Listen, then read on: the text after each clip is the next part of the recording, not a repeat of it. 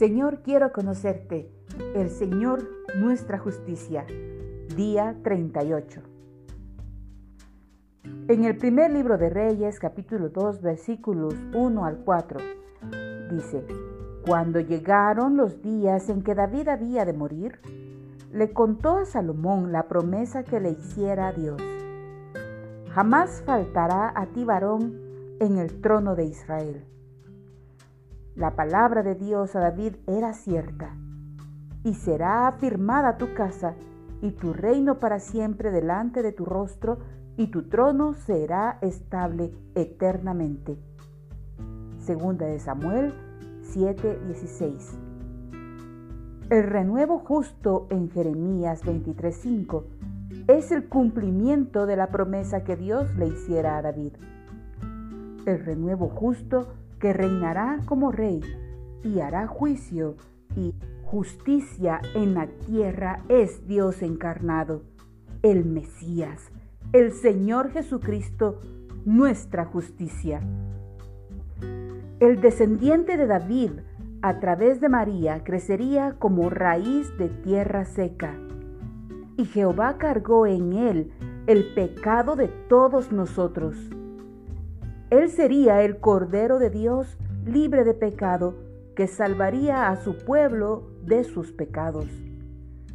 Él herido fue por nuestras rebeliones, molido por nuestros pecados, quien llevó él mismo nuestros pecados en su cuerpo sobre el madero, para que nosotros, estando muertos a los pecados, vivamos en la justicia, y por cuya herida fuisteis sanados. ¿Pero el perdón de los pecados sería suficiente? No. Escucha con atención a lo que dijo Jesús en el Sermón del Monte. Porque os digo que si vuestra justicia no fuere mayor que la de los escribas y fariseos, no entraréis en el reino de los cielos. Pero ¿cómo podría nuestra justicia superar a la justicia de los escribas y de los fariseos, cuando todas nuestras justicias son como trapo de inmundicia y no hay justo ni aun uno, si todos pecaron y están destituidos de la gloria de Dios, entonces, ¿dónde puede un hombre obtener justicia? O bien, ¿cómo puede un hombre hacerse justo? En la cruz del Calvario, al que no conoció pecado, por nosotros lo hizo pecado, para que nosotros fuésemos hechos justicia de Dios en él. La justicia de Dios por medio de la fe en Jesucristo para todos los que creen en él. Allí estuvo colgado Jehová Tzidkeinu, quien fue hecho pecado por ti para que tú, por el hecho de creer en Él, pudieras convertirte en su justicia. Romanos 6:16 dice, ¿no sabéis que si os sometéis a alguien como esclavos para obedecerle, sois esclavos de aquel a quien obedecéis, sea del pecado para muerte o sea de la obediencia para justicia? Amigo mío, ¿Has estado obedeciendo de corazón a aquella forma de doctrina a la cual fuisteis entregado? ¿El Evangelio de Jesucristo? De ser así, has sido libertado del pecado, del reino del pecado, y vinisteis a ser siervos de la justicia. Se te ha entregado un nuevo corazón, un corazón de carne, no de piedra Ahora tienes un nuevo amo. Su nombre es Adonai, tu Jehová Tzidkeinu. Aleluya, vaya nombre.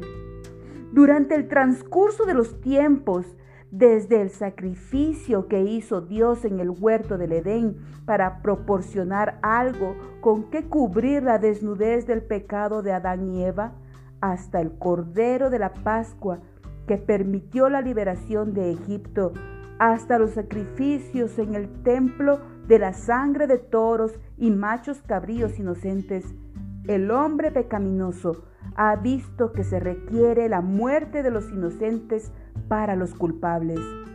Y sin embargo, la sangre de toros y machos cabríos no pudo quitar los pecados ni limpiar sus corazones de una mala conciencia.